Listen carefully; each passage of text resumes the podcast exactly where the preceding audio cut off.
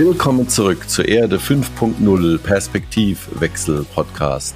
Heute, wie immer, mit Karl-Heinz Land. Einen wunderschönen guten Morgen, Karl-Heinz. Ja, guten Morgen, Roland.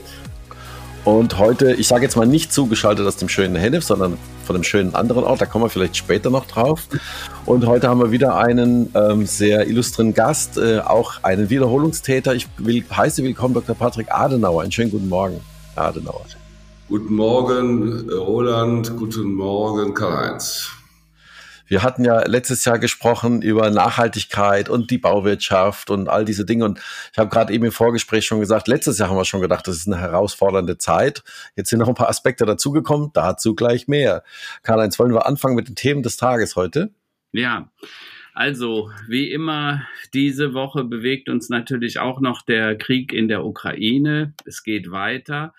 Wladimir Putin hat gestern in Moskau auf einer nicht ganz so großen wie erwarteten Militärparade, da wurden Flugzeuge abgesagt, äh, aus Anlass des 9. Mai 1945, also der Befreiung von Nazi-Deutschland, begründet, warum er die Ukraine angreifen musste. Und was haben wir erfahren? Es war Selbstverteidigung. Ja, der Westen ist schuld, denn der ist ihm auf den Pelz gerückt. Dieses aggressive Verhalten des Westens war es. Naja, ähm, eine Analyse der Bilder von Putins äh, Rede lässt Ärzte vermuten, dass äh, Putin krank ist, äh, dass der eine Cortisonakne hat. Der ist wohl relativ aufgedunsen, zugekniffene Augen, äh, das Gesicht sehr angespannt und man vermutet, dass er sehr starke Schmerzmittel einnimmt. Das Dumme ist, dass diese Steroide und Medikamente, die er da wohl nimmt, wohl auch Einfluss auf die Psyche der Patienten Patienten haben und teilweise auch zu aggressiven und geänderten Verhalten führen können. Olaf Scholz hat dann gestern äh, zum zweiten Mal außerplanmäßig das Wort im Fernsehen ergriffen. Er bezeichnete Putins Ansprache als infam und geschichtsverfälschend. Vermutlich ergriff er das Wort auch deshalb, weil Alice Schwarzer und ein paar Freunde einen offenen Brief gemacht haben an äh, ähm, den an unserem Bundeskanzler Olaf Scholz gemeinsam mit Dieter Nuhr, Ranga Yogeshwar und einigen anderen, die einen sofortigen Stopp der Waffenlieferungen an die Ukraine fordern. Äh, Olaf Scholz sagte aus meiner Sicht ganz richtig, wir dürfen uns aus Angst nicht lähmen lassen und wir helfen damit, dass die Gewalt ein Ende finden kann. Ich finde zwei wichtige Zitate. Naja, und wen das genauer interessiert, äh, ich fand äh, sehr schönen Kommentar auf dem Brief von Bosetti. Die sagt ja immer, Bosetti will reden. Und die hat diesen Brief von Alice Schwarzer und Co. Äh, Co. mit dem Skalpell ein bisschen seziert und die vermeintlichen Mus Motive massiv zerlegt.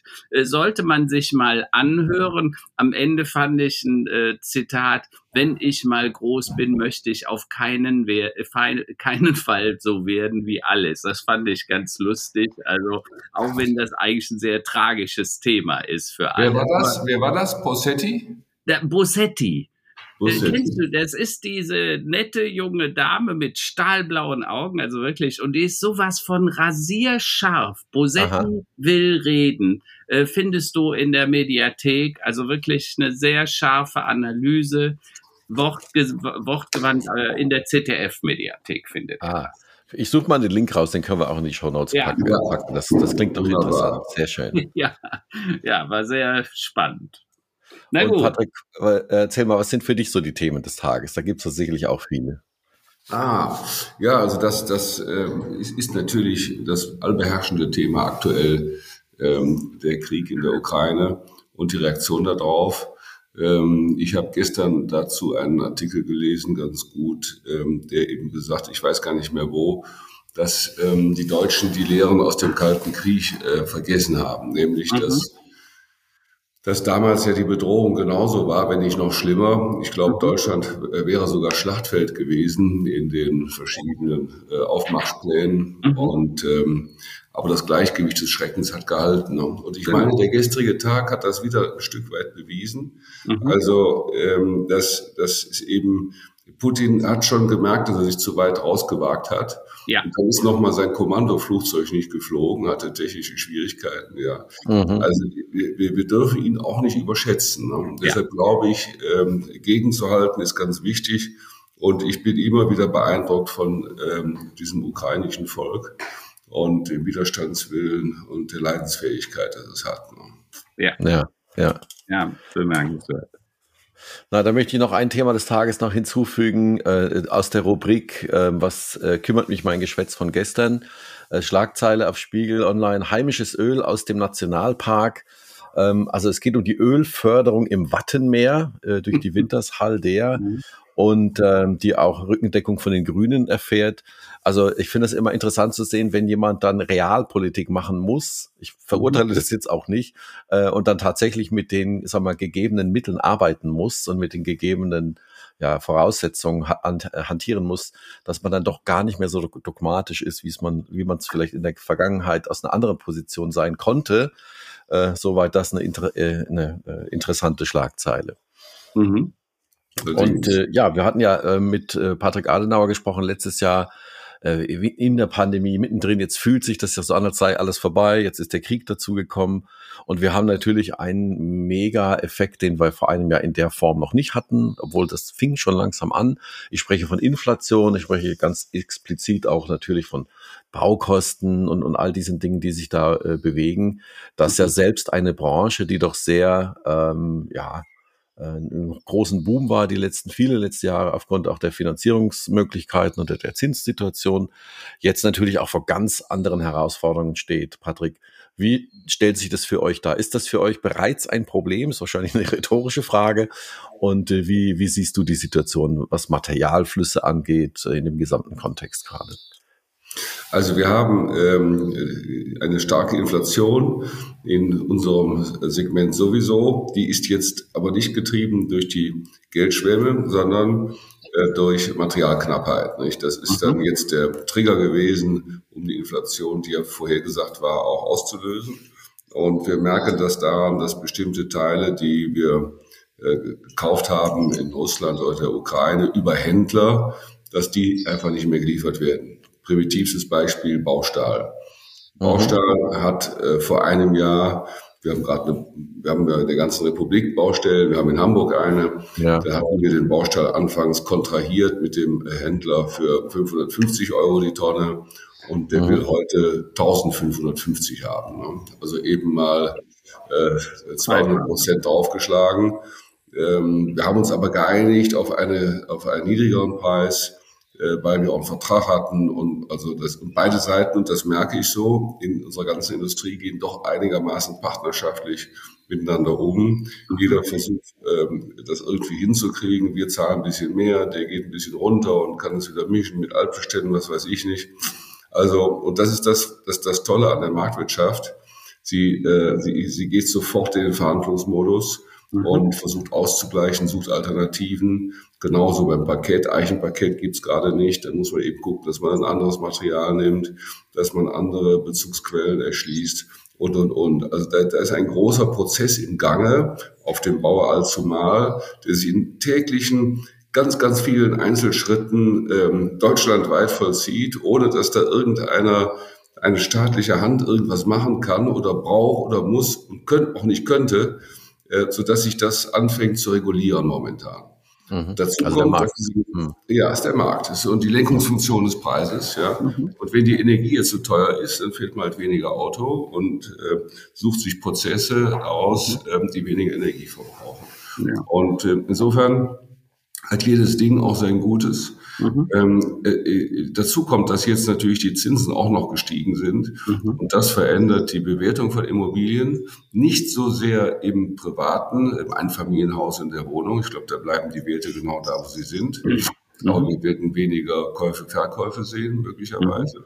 Mhm. Ähm, nein, es ist mehr auf Wirtschafts- und ähm, Büro-, Gewerbeimmobilien die gehen den Preis runter, weil da institutionelle große Investoren sagen, wenn ich also jetzt für drei oder dreieinhalb Prozent eine quasi risikolose US-Staatsanleihe haben kann, mhm. dann kaufe ich nicht für dreieinhalb Prozent eine Immobilie, die ich aber bewirtschaften muss. Ja. So, also das ist die, ähm, das ist die Situation. Mhm. Vielfältige Einflüsse. Äh, diese äh, ich, ich, glaube, dass viele Projektinitiatoren jetzt etwas in die Klemme kommen. Die mhm. haben die Grundstücke teuer gekauft, jetzt steigen die Baukosten und die Zinsen. Mhm. Das heißt, sie werden sagen, Moment, ich kann mir jetzt nicht leisten, äh, in einen Hochbau zu gehen. Zumal ich die Preise nicht fixieren kann. Also wir machen als Bauunternehmen keinen Festpreis mehr. Das heißt also, dann sagt die Bank, hm, dann können wir aber nicht finanzieren, müssen viel mehr Eigenkapital legen. Mhm. Das, glaube ich, äh, kommt jetzt zum Erliegen. Und das wird wieder den Effekt haben, dass weniger gebaut wird, dann können sich die Preise auch etwas entspannen. Auch das ist wieder okay. ein Preislenkungsfunktionsthema. Ja, ja, es ist dann nicht so, wie die Politik gerne hätte, 400.000 Wohnungen, aber es ist nun mal so. Ja. ja. ja. Dadurch reguliert sich das, dann wird das Bauen wieder preiswerter, man hat neue Materialien, andere Bezugsquellen und dann kann es wieder losgehen. Mhm. Wir hatten gestern eine Beiratssitzung in Köln, übrigens bei Bauwens. Patrick hatte eingeladen und die Räume zur Verfügung gestellt mit einer Versicherung, in der wir beide im Beirat sind. Und da hat Patrick auch nochmal vorgestellt, was Bauwens eigentlich so macht und wie sich Bauwens über die letzten 50 Jahre, also äh, dramatisch über die letzten 30 Jahre verändert hat. Vom, ihr wart mal in Anführungsstrichen normales Bauunternehmen, heute seid ihr ein Projektträger, ein Projektentwickler. Äh, und zwar äh, Patrick, du sagst das, ihr wollt der nachhaltigste Bauträger Europas werden. Also einer, der wirklich beim Bauen schon darauf achtet, also da, da vielen Worte wie Kreislaufwirtschaft, Zirkularität, also Cradle to Cradle, Rohstoffe nicht nur nehmen, sondern schon beim Verwenden überlegen, wie kann ich das später, wenn ich es wieder umbaue, zurückbaue, wiederverwerten. Äh, äh, Holz, wir haben viel auch über Holzbau gesprochen, weil einfach Holz CO2 CO2-Speicher ist. Ähm, vielleicht, ähm, Patrick, erzählst du mal, warum geht ihr dieses Risiko ein? Weil das sind ah, neue Technologien, äh, äh, die sind zum Teil teuer äh, äh, und trotzdem macht ihr das und sagt, äh, unterm Strich lohnt sich dieser Aufwand. Wie kommt ihr dazu? Also die ähm, die Aufgabe ist ja, ähm, mag sie zu 100 Prozent richtig sein oder auch nur zu 70 Prozent, aber die Aufgabe ist, CO2 zu reduzieren. Mhm. Ähm, und äh, das ist, äh, da haben sich alle Akteure darauf geeinigt. Und ähm, äh, selbst wenn es vielleicht nicht den gewünschten Effekt bringt, es schadet auch nichts, ähm, es so weit wie möglich zu reduzieren. Und eine Aufgabe, da kommen wir vielleicht später drauf, ist, dass das natürlich international stattfindet und nicht nur in Deutschland. Da haben wir nämlich nichts gewonnen, weil wir ein Miniland sind. Mhm. Ähm, und ähm, die äh, Energie, den Energieverbrauch zu optimieren in Immobilien. Und unser Leitspruch ist Creating Excellence. Ähm, natürlich ist es immer unser Interesse gewesen, als Familienunternehmen und als marktwirtschaftlich denkendes Familienunternehmen ressourcenschonend zu arbeiten. Mhm. Ich sage nochmal, die Marktwirtschaft ist die ideale Wirtschaftsform, um Knappheiten zu überwinden. Mhm. Und wenn wir eine Knappheit haben, weil wir nicht so viel CO2 verbrauchen dürfen, ähm, dann äh, es gibt's, also ist, ist die ist die Intelligenz der Ingenieure angeregt, damit mit der, mit der knappen Ressource CO2-Verbrauch ja, äh, auch äh, optimal umzugehen.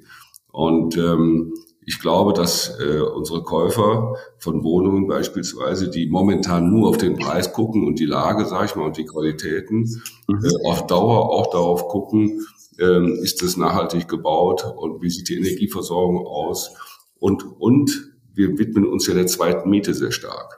Also mhm. wir, wir, wir bauen äh, heutzutage eben mit Luftwärmepumpe oder mit Erdwärmepumpe. Wir äh, bauen Photovoltaik ein, ähm, treten jetzt schon bei unseren neuen Bauvorhaben und wir, wir entwickeln ja auch Quartiere und da muss man schon im B-Plan anfangen, also ganz, ganz, mhm. ganz weit vorne, ja, weil es ja. um die Energieversorgung geht und die Wärmeversorgung. Äh, wir zielen jetzt schon darauf ab, ähm, die Energieversorgung unserer Wohnungen ähm, CO2-verbrauchsneutral aufzubauen, so dass sie später, wenn die Kosten für CO2 weiter steigen werden, um, die, um den Verbrauch zu reduzieren, dass unsere Mieter bzw. Käufer keine steigenden Nebenkosten haben, ja, mhm. weil sie total ähm, äh, also weil sie nicht preisreagibel sind auf CO2. Mhm. Also all die Dinge, das nutzt dazu, dass die Immobilien nachhaltiger werden, dass mhm. ähm, der Verbraucher am Ende einen Nutzen hat davon Und ich bin fest überzeugt, dass das der Branche insgesamt auch äh, helfen wird. Denn auch bei Steine, Erden, Sand, überall sind die Ressourcen knapp. Und deshalb muss man in diese Kreislaufwirtschaft äh, kommen. Also ich fand besonders beeindruckend, Patrick, du hast äh, mehrere Projekte dort auch vorgestellt, am Beispiel konkret, was getan wird. Äh, ein Projekt, wo ein ganzer Park auf dem Gebäude entstanden ist, der übrigens offen, öffentlich zugänglich ist. Ja, er wird entstehen. Das war ein sehr gutes Rendering, ist aber im Bau die Immobilie. Ne? Mhm. Ja. ja. Ne? Und das war, äh, war, war, fand ich sehr cool. Aber du hast auch gesprochen, dass ihr Gebäude plant, die dann später sogar äh, Energie energieneutral äh, sein ja. werden. Das heißt, die werden genauso viel Energie aufnehmen mhm. über Photovoltaik, Wärmepumpen und so weiter. Die werden das dann in Wasserstoff speichern, die überschüssige Energie. Im Sommer hast du davon viel, im Winter hast du davon oft wenig. Und dann kannst du den gespeicherten Wasserstoff zum Heizen nehmen, ja. so dass die Gebäude komplett energieneutral werden könnten. Also ist genau. zumindest das Ziel. Das ist doch, das, die Technologie gibt's schon, auch die mhm. Speichermöglichkeit. Ähm, ob das ähm, hochskalierbar ist, das mhm. ist momentan in Arbeit. Mhm. Ähm, was aber sicher gehen wird, wenn die Batterietechnologie sich entwickelt, mhm. dass das, dass man die Energie eben in Form von Batterien speichert. Das Schöne ja. ist, ich bin in einer anderen Firma, in einem Aufsichtsgremium. Dort ähm, gibt es eine Tochtergesellschaft, die sie gemeinsam mit einem Spezialisten haben. Die mhm. bauen jetzt Anlagen, in denen sie Batterien äh, fast zu 100 Prozent äh, recyceln können. Mhm. Und zwar nicht, um daraus eine Parkbank zu machen, ja, äh, sondern um daraus wieder die Rohstoffe für Batteriefertigung zu machen. Mhm. Und mhm. diese Firma wird jetzt mit Daimler-Benz zusammen am mhm. Stammwerk in Stuttgart eine solche Anlage aufbauen, weil mhm. beim Bau von, äh, beim Bau von ähm, Fahrzeugen mit Batterien entsteht ein hoher Überschuss und Ausschuss von Batterien, die man dann wegschmeißen und entsorgen muss. Wenn man die aber direkt am Standort seiner eigenen Batteriefertigung möglicherweise dann auch wieder recyceln kann, ne, dann kommt man so langsam in den Kreislauf. Und ich bin sicher, dass die äh, Hersteller der Autos irgendwann auch die Autos wieder zurücknehmen müssen mhm. mit den Batterien und dann können sie die gleich nehmen und wieder Rohstoff draus machen. Ja. Und zwar in den ganzen Bestandteilen, die so eine Batterie hat.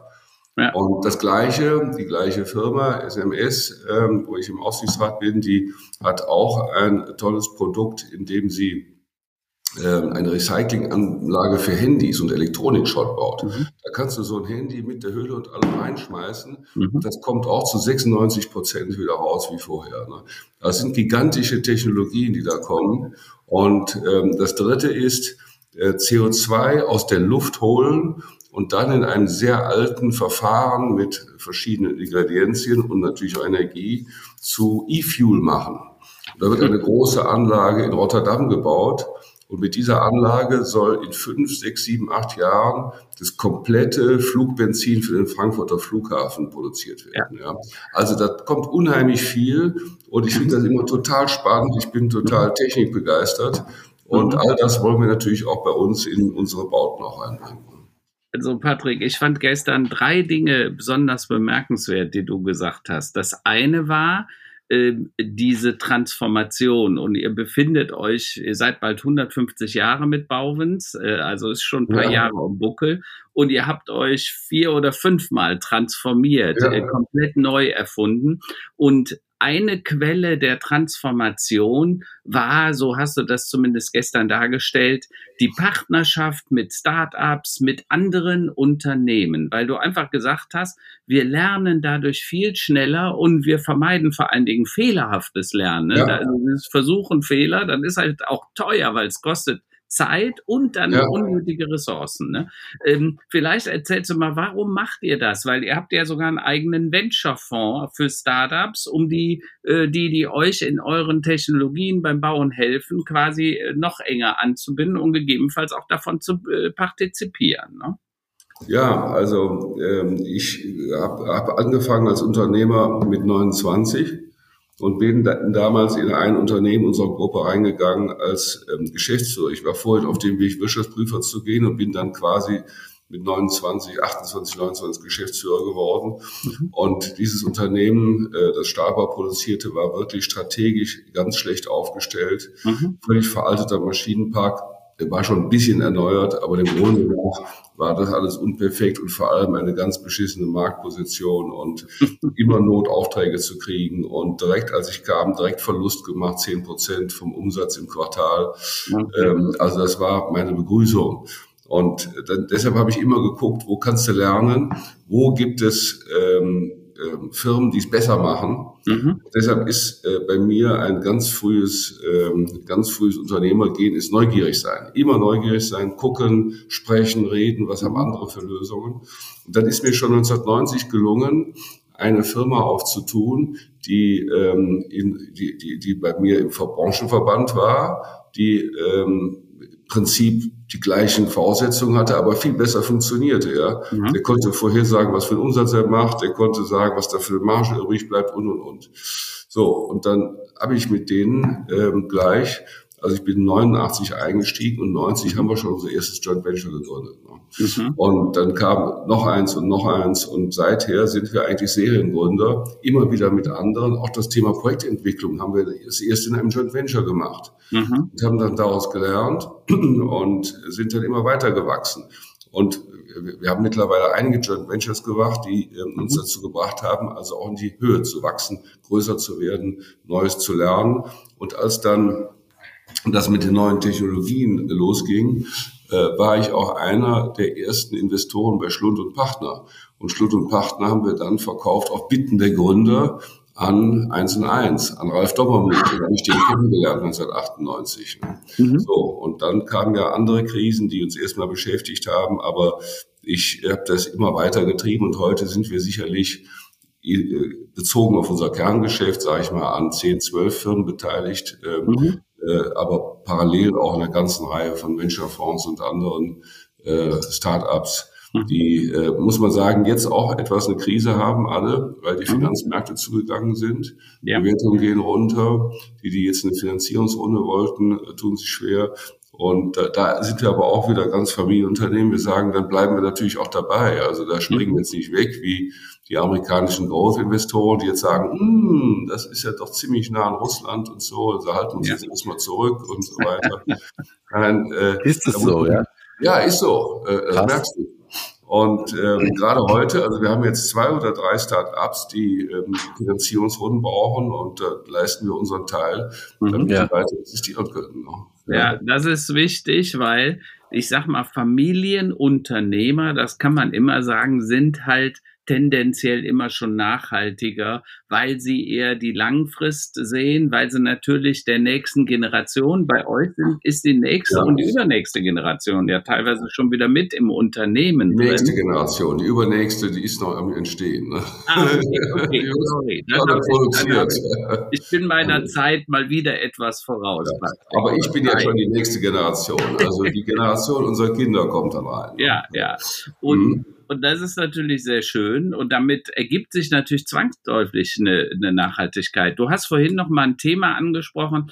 Ich stresse das immer gerne, weil es inzwischen auch öffentlich wird und wirklich jetzt in die Realisierung kommt, das ist das äh, Binden von CO2 aus der Luft, äh, quasi dann aufspalten, Kohlenstoffe, Wasserstoffe mit einem Elektrolyseverfahren, oft dann Fischer-Tropf, Fischer-Tropf-Verfahren, ne? heißt genau, das, ganz ne? alt. Ja. Und dann machst du Ethanole, Methanole daraus und daraus kannst du dann Kerosin, Benzin und Diesel machen.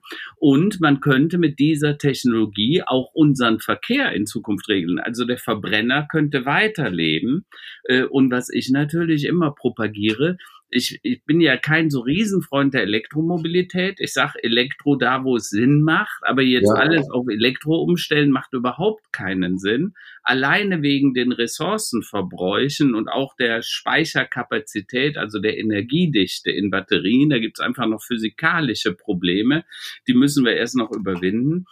Und du sagst jetzt, solche Anlagen entstehen, um zum Beispiel Kerosin für Flugzeuge ja. äh, und hoffentlich, wenn es ge gelingt, das in großen Mengen zu machen. Ich weiß, dass äh, Shell in äh, Worringen jetzt auch irgendwie, die wollen zwei Milliarden investieren äh, in Wasser, in grünen Wasserstoff. Ja. Also das heißt, das Thema fängt an, gesellschaftsfähig und ökonomisch tragbar zu werden. Ja, weil, weil die Energie eben teuer geworden ist, also Gas teuer geworden ist und äh, Gas eben auch Nebenwirkungen hat, wie wir gerade feststellen. Ja, klar. Christian Lindner redet jetzt von der Freiheitsenergie. Ja, also wir müssen alternative Energien ja. wagen. Äh, an der Stelle werde ich dich demnächst mal informieren über ein neues Startup, was wir machen. Da geht es um Algentürme. Da werden aus Algen im Prinzip auch wieder, kannst du nachher Methanole, Ethanole produzieren, mhm. kannst aber auch Omega-3-Fette und Öle ja. produzieren äh, und kannst daraus Energie machen. Und zwar 365 Tage im Jahr, egal ob es stürmt, schneit, die Wolken verhangen sind. Äh, äh, hochspannend das Thema, was sich da auftut. Ähm, man hat mal ausgerechnet, mit 3000 solcher Algentürme könntest du den Energiebedarf der ganzen Bundesrepublik 24 mal 7, 365 Tage sicherstellen. Ja. Äh, ja. Muss, muss man schauen. Also das Tolle ist, Technologie ist der Hebel zu mehr Nachhaltigkeit. Ja. Du hast das gestern auch gesagt, die Zukunft, die wird grün, die wird nachhaltig und sie wird digital, hast du gesagt. Ja. Vielleicht sag mir noch mal, warum du so sicher bist, äh, hier mit BIM und den Technologien, die du da quasi seit Jahrzehnten ja tatsächlich auch anwendest, warum du da so sicher bist, dass das jetzt passieren wird und auch passieren kann, auch wirtschaftlich passieren kann. Also jetzt bezogen auf unsere, ganz äh, einfach auf unsere Branche. BIM gibt's nicht seit Jahrzehnten. Mhm. Seit Jahrzehnten gibt's äh, CAD, mhm. aber ähm, BIM gibt's erst relativ kurz, vor allem in Deutschland, mhm. weil die Deutschen ja immer so ein bisschen ähm, in solchen Themen auch ein bisschen mhm. zurückhaltend sind, auch die öffentliche Hand. Aber das Ding läuft jetzt. Äh, Vielleicht ja. erklärst du mal den Begriff BIM, weil ich ja. bin mir sicher nicht jeder. BIM heißt, BIM heißt Building genau. Information Modeling. Ja. Und um das mal vereinfacht auszudrücken, früher hat man zwar in zweidimensional, dreidimensional geplant, aber das war wie eine Zeichnung. Ja, die konnte man zwar dann über den Drucker reproduzieren, aber in der Zeichnung wussten die Striche nicht, wofür sie stehen. Und mhm. bei Building Information Modeling weiß jeder Strich in einer dreidimensionalen Zeitung, wofür er steht, was er ist, mhm. ob er eine Wand ist, ob er eine Tür darstellt, ob er ein Fenster darstellt. Und er weiß nicht nur, ob er ein Fenster oder eine Tür ist, er weiß auch, aus welchem Material die ist, wie dick die ist, wie die gebaut ist und so weiter und so fort. Das heißt, der weiß auch, wie viel Energie er verbraucht, wenn er gebaut wird. Das heißt, er weiß auch, was er kostet und, und, und. Und man baut quasi einen digitalen Zwilling eines Gebäudes. Das hat sehr viele Vorteile. Man kann sehen, wo sind Durchbrüche, wo ist die Planung inkonsistent, was bei mhm. zweidimensionalen Planungen oft schwierig ist, gerade mit den Haustechnik, mit den ganzen Rohren und, und, und. Kennt jeder, der mal irgendwo auf einer Baustelle war. Mhm. Ähm, das sieht abenteuerlich aus und das kann man optimieren mit BIM. Aber man kann auch ganz anders vorplanen. Wir können damit den, den Bau, den Bauablauf besser planen. Wir takten ja. das aus, wir machen Lean Construction. Ja. Und wir wissen, wir wissen, also wenn wir einen Bau starten, wissen wir im Vorhinein, nehmen wir an, der läuft über 100 Wochen. Wir wissen genau, was in welcher Woche auf der Baustelle passiert und welche Handwerker mit welcher Besetzung da sind. Und äh, wir können natürlich sehr schnell reagieren, wenn wir sagen, also äh, wir, das und das können wir jetzt nicht einsetzen, wir müssen umschwenken, dann ist eine Umplanung sehr leicht und man kann aus dieser ganzen Planung auch Stücklisten generieren äh, und so weiter und so fort. Und wir können natürlich heutzutage auch den Energieverbrauch simulieren, der rauskommt aus dem aus der Verwendung, aus dem Gebrauchen der Inbetriebnahme ja. des Gebäudes. Ja.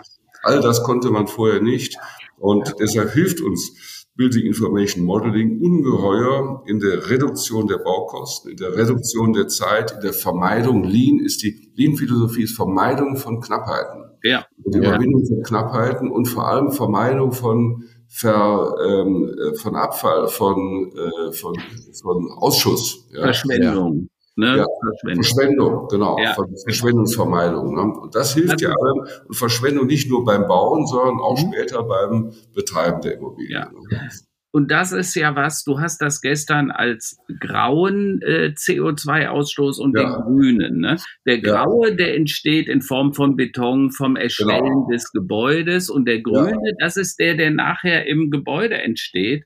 Und was viele Menschen heute übersehen und auch, glaube ich, noch viele Bauträger, dass der Graue, da guckt man genau hin und versucht, was zu machen, aber der Grüne ist ja nachher teilweise deutlich über dem. Viel höher, viel ne? höher über die Lebenszeit. Gebäude ja. über, im Laufe von 50 oder 100 Jahre, was das dann verbraucht. Ähm, und da fand ich es ganz spannend, dass du sagtest, ihr wollt darauf hinzielen, dass man in wenigen Jahren nicht nur energieneutral, also im grünen Bereich sehr positiv ist, sondern dass die Gebäude sogar noch Energie produzieren, also einen Überschuss irgendwann. Das, das nennen wir im Fach Chinesisch Net Zero. Ja? ja. Das heißt also, dass wir ähm, das, was wir an, grauer, an grauen CO2 brauchen, um das Gebäude zu erstellen, durch grüne Energie, die das Gebäude produziert, nachher auszugleichen. Und das nennt man dann mhm. Net Zero, so ähnlich wie äh, E-Fuel. Ja, man holt CO2 aus der Luft, äh, produziert E-Fuel und wenn es dann beim Fliegen verbrannt wird, mhm. dann äh, entsteht wieder CO2 und Wasserstoff, also Wasser, also völlig neutral. Man hat genau das CO2 wieder in die Umwelt eingesetzt, äh, eingebracht, was man vorher ausgeholt hat. Und so muss man sich das ungefähr vorstellen. Ne? Ob das am Ende gelingt, werden wir sehen. Aber mhm. wir sind jetzt schon so weit, dass wir alle neue Bauten, die wir erstellen und planen und B-Pläne, dass wir den, das, das, das CO2 des Verbrauchs von 37 Kilogramm pro Quadratmeter und Jahr reduzieren können, jetzt schon auf 17 Kilogramm pro Jahr und Quadratmeter. Und die graue Energie, äh, die, die graue CO2 können wir von 10 runter schon Richtung 6, 5 Prozent, äh, 5 Kilogramm pro Jahr bringen. Das sind schon wesentliche Fortschritte. Das waren jetzt Low-Hanging Fruits. Äh, ja. Der nächste Schritt wird dann härter werden. Und da kommen dann so Batteriespeicher, ähm, da kommt äh, Wasserstoff ähm, ins Gespräch. Also alle, alle, möglichen Themen muss man jetzt untersuchen und gucken, was ist nachher die beste Methode, um mhm. äh, ein Gebäude energieautark zu machen. Ja. Aber Patrick, das, was du gerade beschrieben hattest, äh, diese, ich sag mal, äh, BIM und, und was ihr schon alles quasi projizieren und modellieren könnt, das äh, ist jetzt alles schon Realität, ja. Also das heißt, ja. äh, die, diese Bauformen bis hin zu einem ich nenne es jetzt mal Blockheizkraftwerk mit Wasserstoff, das gibt's alles heute schon. Das gibt es ähm, schon, aber noch nicht äh, groß skaliert. Es gibt, es gibt die äh, Erd Erdpumpen, Erdwärmepumpen, es gibt die Luftwärmepumpen, ja, ja. aber es gibt noch nicht das äh, in dem Sinne äh, neutrale Gebäude, das schon genügend Energie selbst produziert, um ganz autark zu laufen. Ja. Mhm. Das gibt's ehrlich gesagt eben noch nicht. Äh, so in dem Wohnungsbau, wenn du sagst, da wird eine Apartmentlageanlage gebaut, da gibt's das noch nicht. Es, mhm. es gibt es sehr reduziert. Ne? Ja. Wir arbeiten dran. Also ein Beispiel ist, wir haben hier in Kölner Norden planen wir gerade eine äh, Anlage. Äh, mhm. Dort benutzen wir die Wärme des städtischen Abwassers, das mhm. immer eine bestimmte Temperatur hat. Und das nutzen wir als Energieträger für äh, die Wohnanlage. Nicht? Das ja. kostet gar nichts, ja, nur die Leitung dahin und die Technologie einzubauen. Ne? Ja.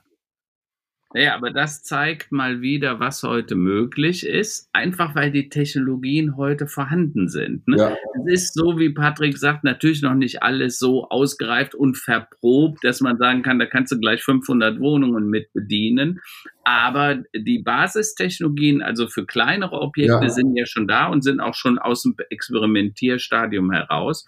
Äh, und jetzt geht's wirklich in die Skalierung, in ja. die Skaleneffekte genau. im größeren Bau. Vielleicht da noch eins. Wir haben uns auch beteiligt bei einem Start-up, das heißt Edifion. Mhm. Äh, und die optimieren den Energieverbrauch, den Ressourcenverbrauch in bestehenden Gebäuden. Mhm. Ähm, die haben sich aber jetzt nicht spezialisiert auf Einfamilienhäuser, sondern auf Large Scale, also große mhm. Bürogebäude, Industriegebäude.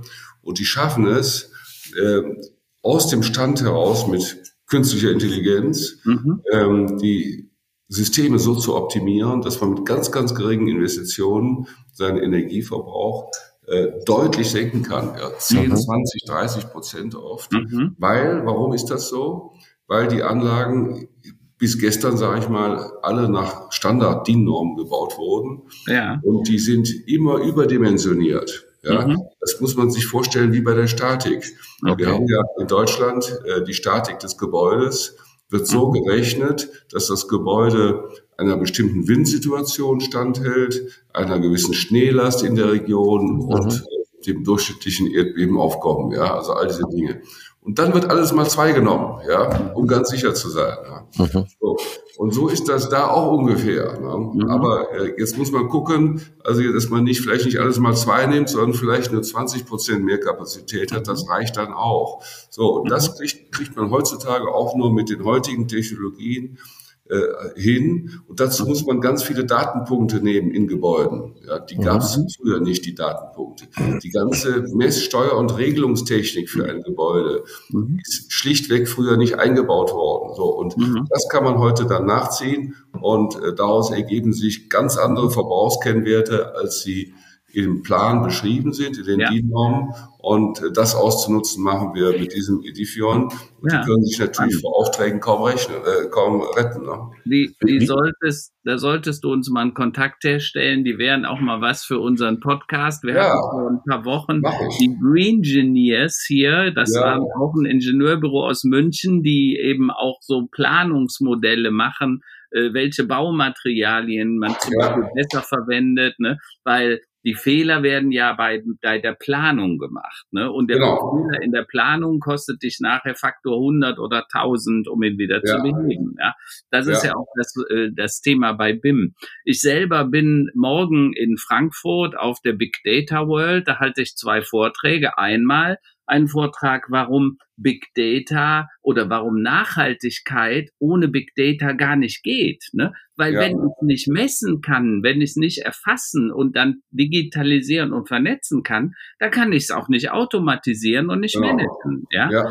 Das heißt, das, was wir heute, was du als BIM bezeichnest, ich, manche Leute sprechen ja im Moment vom digitalen Zwilling, du selber tust das auch, äh, ich spreche manchmal vom Metaverse, weil letztendlich alles, was wir tun, die, die Welt wird eine digitale Kopie bekommen. Und ja. wir werden viele Dinge in dieser digitalen Kopie simulieren können, die uns dann in der realen Welt hilft, Ressourcen zu schonen. Ja, ja. also Energie, Rohstoffe, äh, irgendwelche Materialien, aber auch Abfälle und so weiter.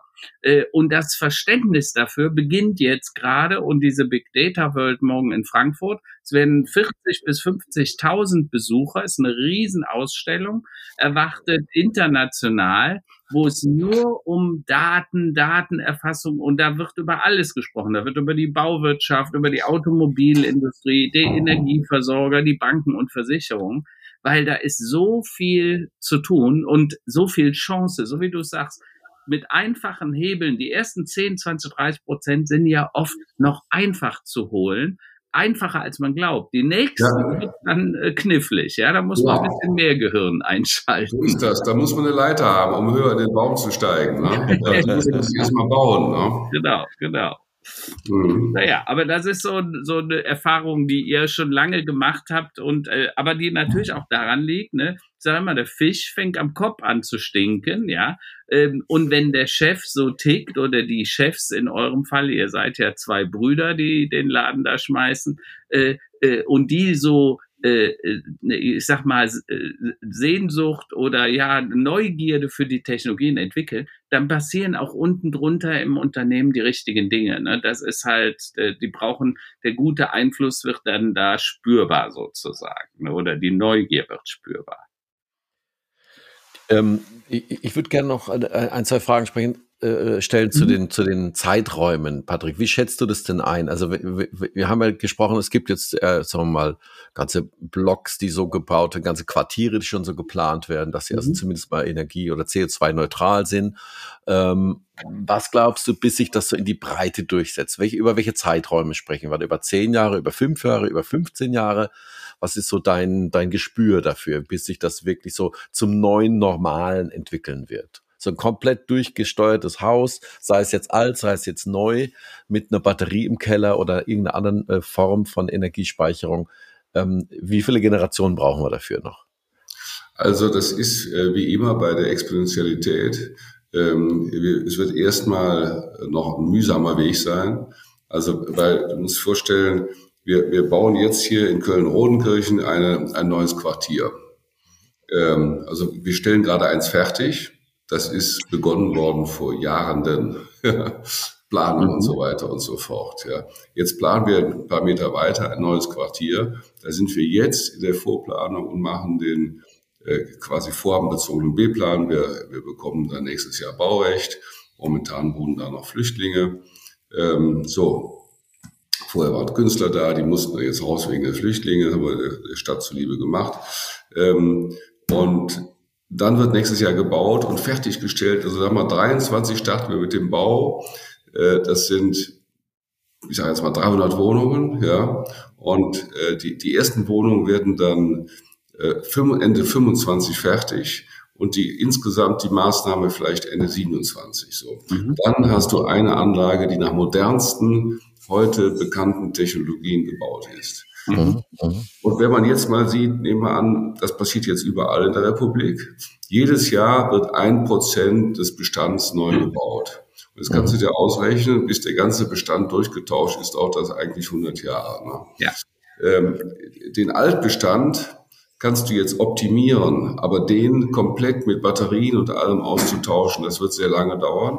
Ich glaube aber, auf dem Weg, und jetzt kommt wieder die, ähm, die ähm, Digitalität und die Exponentialität, erstmal ist das ja, äh, entwickelt sich das Exponentielle unterhalb des Linearen. Mhm. Irgendwann kommt der Schnittpunkt, wo die Linearität äh, eingeholt ja. wird von der Exponentialität und sie geht dann darüber. Und dann werden auf diesem Weg wird es auf einmal preiswerte Batterien geben. Es wird findige Ingenieure geben, wie ein Startup, an dem wir beteiligt sind, das ähm, Häuser äh, CO2-neutral macht, indem sie äh, alle möglichen Baustoffe dran setzen mhm. und mit Wärmepumpe und Solar und allem drum und dran in einem Bausatz quasi um ein Einfamilienhaus bauen, ein klassisch. Mhm. Es werden also wieder Ingenieure und Wissenschaftler werden ähm, wieder Dinge entwickeln, mit denen das dann hoffentlich schneller geht, sodass man also auch den Altbestand ja. umrüsten kann. Aber, aber, aber wir haben auch gestern, ja, wir haben auch gestern gesagt, mhm. ähm, da steckt eine Menge drin, aber wir sollten auch nicht überinvestieren an der Stelle. Genau. Ja. Du kannst das ja mal bringen, äh, Karl-Heinz, ne, dein, dein Massenvergleich. Ne? Äh, ja, ich, wir hatten gestern in dem Beiratsmeeting nochmal darauf hingewiesen, also Deutschland produziert etwa zwei Prozent des CO2-Ausstoßes weltweit. Das waren im Jahr 2019, also im Jahr vor der äh, Corona-Krise, 730 Milliarden, Millionen Tonnen CO2. 50 Millionen Tonnen übrigens wurden eingespart zum Vorjahr. Also da sah man, die Initiativen fangen an zu wirken. 150 Millionen Tonnen kamen von den 730 noch aus der Kohleverstromung. Also die könnten wir weghaben. Aber das Problem ist, also erstens wissen wir, es geht nicht so ganz einfach. Und zweitens, äh, jeden Monat gehen in Indien und China ein bis zwei Kohlekraftwerke an den Start. Und die werden in den nächsten 20 Jahren 200 bis 500 Milliarden Tonnen CO2 emittieren. Ja, das heißt, den gibt's noch gar nicht, diesen CO2, der da gerade an den Start geht. Und wenn du dann überlegst, dass wir 150 Millionen Tonnen einsparen, was sicher erstrebenswert ist, aber dann wird dir klar, äh, welches Missverhältnis da besteht und warum wir unbedingt darauf achten sollten, dass die Chinesen und die Inder nicht die gleichen Fehler machen, die wir früher gemacht haben. Ne? In der Industrialisierung haben wir es ja auch so gemacht. Unser Wohlstand kommt aus der Verfügbarkeit von günstiger Energie und günstiger Mobilität. Äh, und das hatten wir gestern dann auch mal diskutiert im Beiratsmeeting. Und mir war aber noch eins aufgefallen und wichtig, Patrick. Du hast dann auch was Wichtiges gesagt, nämlich wie schwierig das Bauen, ihr baut ja nicht nur in Deutschland, ihr baut A bundesweit und B äh, international bis hin nach Amerika. Und du sagst alleine in Deutschland, die 16 Länder, jedes Land hat eigene Vorschriften, eigene Bauvorschriften. Vielleicht erzählst du mal, wie, wie sowas dann auch Innovation verhindern kann, einfach weil es so komplex wird. Ne? Also äh, einfaches Beispiel Holzbau. Äh, Holzbau war als erstes in Hamburg äh, dann mehrgeschossig möglich. In Nordrhein-Westfalen lange nur viergeschossig oder drei bis vier. In, ähm, äh, in Hamburg schon deutlich höher, 10, 15, 20 Geschosse. Mhm. Und da sind viele Jahre äh, vergangen, bis die gleichen Regeln in Nordrhein-Westfalen für, für den Holzbau gelten wie in, äh, wie in Hamburg. Und so gibt's äh, für alles Mögliche Spezialregelungen, wie groß eine Sozialwohnung sein kann und welche Materialien und ob du das ähm, oberste Geschoss, das ist ja meistens dann auch nur ein Halbgeschoss vom B-Plan, ob, mhm. ähm, ob das äh, Dreiviertel zurück muss oder die Hälfte zurück muss und, und, und. Also jede Landesbauordnung hat ganz eigene Regeln. Mhm. Und ähm, selbst wenn du irgendwo eine innovative Lösung hast, da darfst du sie nicht überall einsetzen. Das äh, blockiert auch an vielen Stellen den, den äh, elementierten Bau und den Bau in Modulen. Alle sagen ja, wir müssen bauen, Preiswetter machen, müssen Module bauen und so. Ja, das ist ja leicht gesagt. Aber dann hast du auch ein Gebäude, was eben nicht komplett individuell geplant werden kann. Dann schreit aber die Architektenschaft aus und sagt, Moment, das geht ja, ja gar nicht. Ja, ja. Wo bleibe ich denn? Ja, ich muss doch auch da was zu tun haben. So, also das ist in Deutschland ganz, ganz schwer, die Modularität, die immer gefordert wird, auch umzusetzen. Und da, auch da ist es so, mhm. das ist in jeder Stadt, in jeder Kommune, überall ist das anders. Ne? Ja. Übrigens an der Stelle nochmal ein Einwurf, weil wir gerade über das Thema Energie gesprochen haben. Energie war ja in den letzten Jahrzehnten sehr preiswert. Das Gas aus Russland hat damit quasi auch Innovation verhindert. Das müssen wir uns klar machen, weil Absolut. der Gas so gesponsert ja. war, die, die, die anderen Kosten wurden quasi externalisiert und Photovoltaik, äh, Wärmepumpe, die lohnte sich nicht, weil das Gas so günstig war. Ja. Jetzt, wo wir den Konflikt mit der Ukraine haben, äh, und da muss man sagen, vielleicht ist der ja. Krise doch auch wieder die Chance, ne, nämlich Chance, die Dinge nochmal zu bewerten, zu überdenken. Das Wort Krise kommt ja aus dem Altgriechischen und heißt genau beurteilen, bewerten, entscheiden, ja. Mhm. Und wir müssen jetzt die Krise nutzen oder die Katastrophe, weil für die Menschen in, in der Ukraine ist es wirklich eine Katastrophe, was da passiert, um dann zu neuen Energiekonzepten zu kommen und zu erkennen, es gibt andere Energien. Und jetzt, ich bleibe nochmal bei dem Thema Sonnenenergie. Jedes Jahr fallen 2,2 Milliarden Terawattstunden Sonnenenergie auf diesem Planeten. Und wir brauchen alle Menschen zusammen 22.000 Terawattstunden, also etwa ein Zehntausendstel. Und wenn wir also nur die Sonnenenergie vernünftig nutzen würden und mit Intelligenz geht das, da bin ich fest davon überzeugt, zum Beispiel indem man dann Ethanole, Methanole macht, hier CO2 aus der Luft bindet, äh, dann bräuchten wir keine fossilen, wir bräuchten kein Öl, kein Gas und könnten mit der Sonne, mit Wind und sonstigen verfügbaren Energien die Erde und alle Menschen mit Energie versorgen. Ne? Ja. Und auf den Weg müssen wir uns halt jetzt machen. Genau. Äh, ich war ja auf der Singularity University vor drei, vier, fünf Jahren. Ja. Und damals sagte schon der Rames Nam, ähm, der das Thema Energie da vorgetragen hat, der sagte, ich glaube, zwei Tage, also das entspricht ja äh, locker dem, was du ja. gesagt hast. Also äh, zwei Tage den Energieeintrag der Sonne genutzt, ist die Erde komplett mit Energie versorgt. Ne? Ja, ja. ja. Und das müssen wir einfach verstehen und wir müssen dafür auch wieder größer denken. Ne? Ja. Das, das, ähm, manche sagen, wir denken zu groß. Ich sage, die anderen, die träumen vielleicht zu klein. Ja, ja genau, so ist das. Ne? Ich, dazu gibt's auch noch was Interessantes. Im Prinzip ist die Sonnenenergie ja Kernfusionsenergie.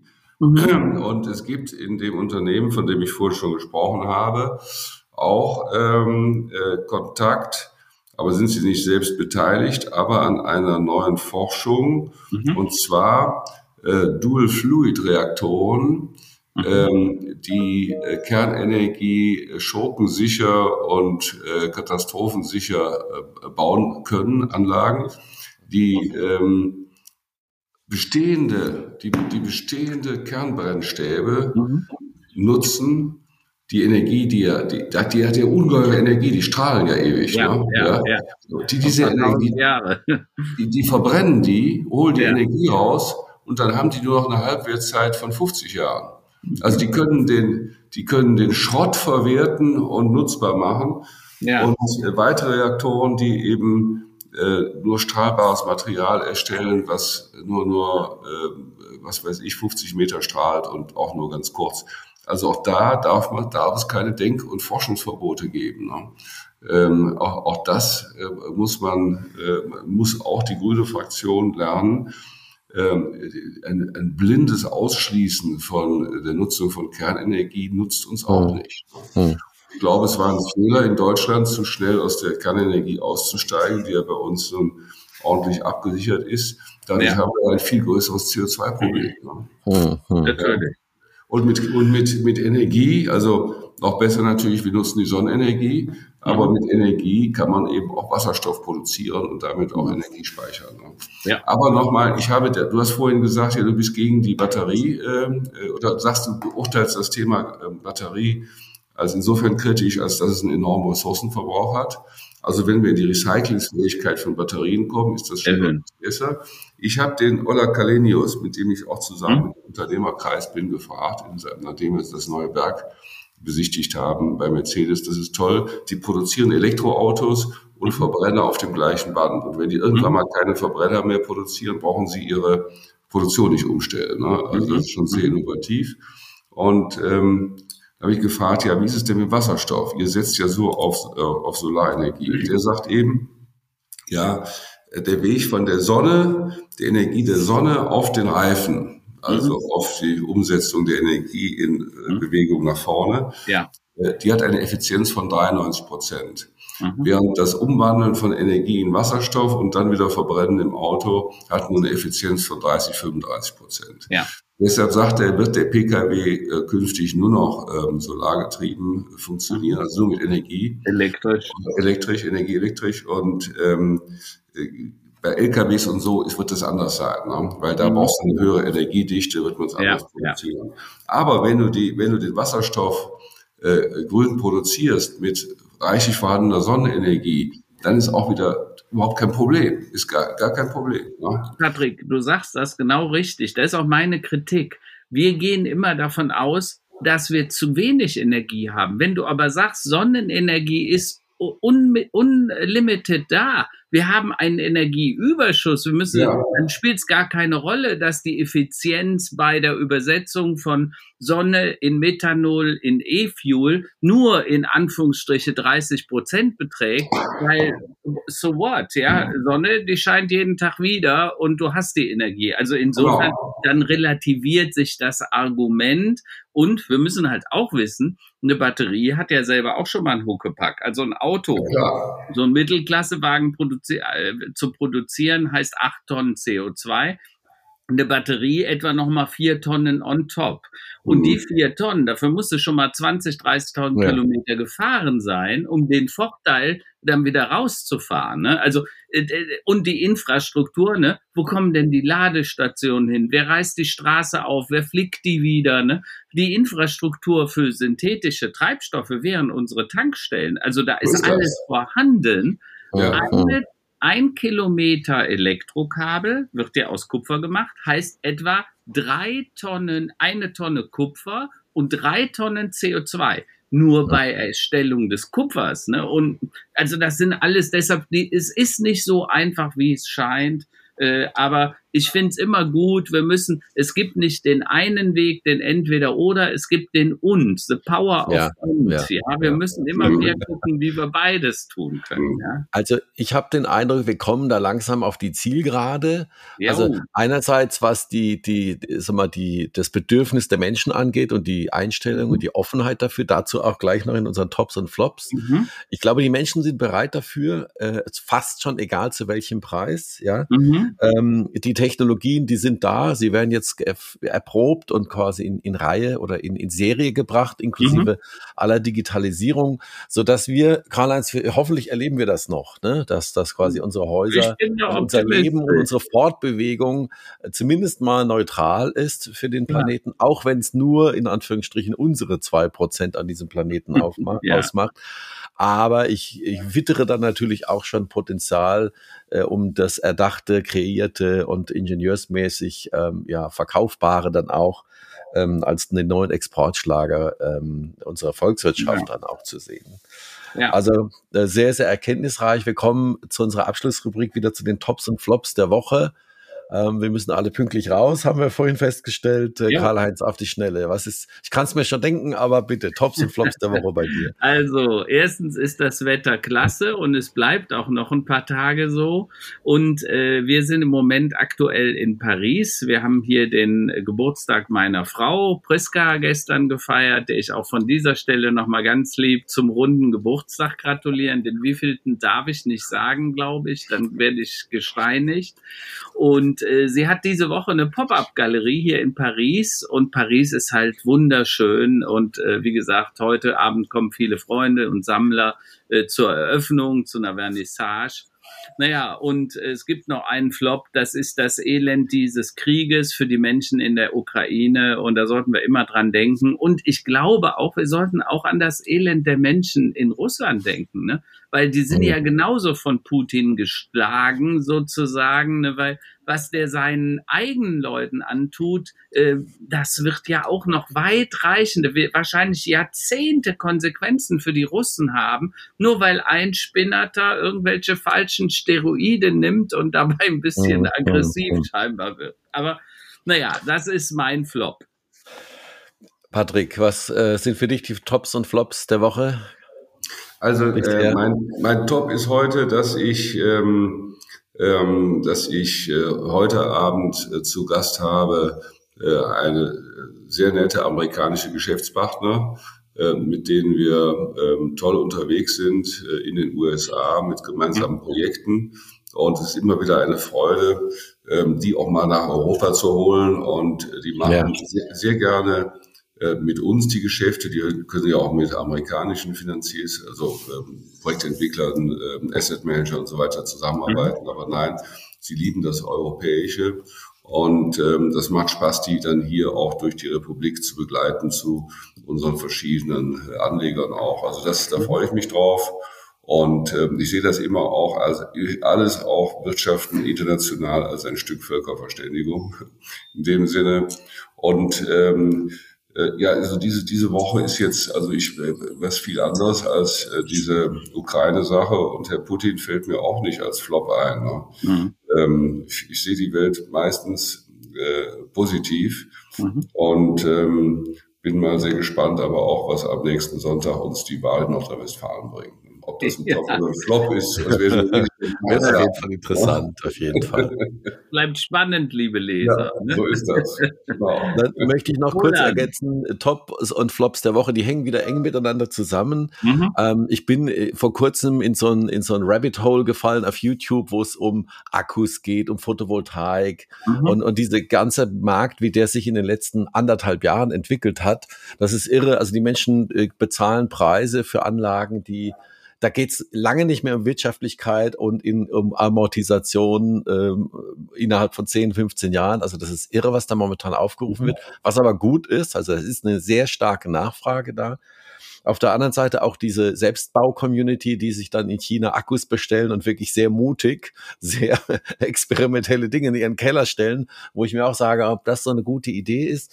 Aber was das Ganze ja zeigt, dass da enormer Erfindergeist wirklich, da sind Ingenieure dabei, da sind Wissenschaftler dabei, die enormes Wissen ins Netz stellen zu dem Thema, wie kann ich denn meinen Solarstrom am besten speichern und mhm. wie kann ich es mir auch leisten. Also das sind so Dinge, ähm, das ist für mich ein Top, dass sich da so viele Menschen wirklich aber auch, auch technisch und wissenschaftlich fundiert extrem gut austauschen.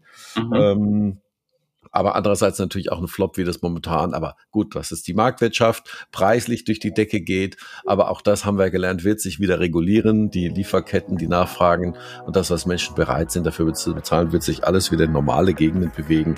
Insofern, mhm. ich möchte das Zitat nochmal wiederholen von Patrick vorhin. Marktwirtschaft ist die ideale Wirtschaftsform, um Knappheit zu überwinden. Und insofern äh, wird sich alles am Ende regeln. Wir wünschen allen eine gute Woche. Sonnenschein, Gesundheit und äh, hoffen wir, dass wir bald wieder friedliche Zeiten sehen. Alles Gute, danke für die Zeit. Tschüss. Sehr gerne. Ciao. Tschüss zusammen. Ciao. Wenn es euch gefallen hat, liked, äh, kommentiert, schreibt uns über Facebook, über LinkedIn, was ihr noch hören wollt, welche Themen ihr habt. Lasst uns einen Daumen hoch da. Und ja, bis demnächst. Wir hören uns bald.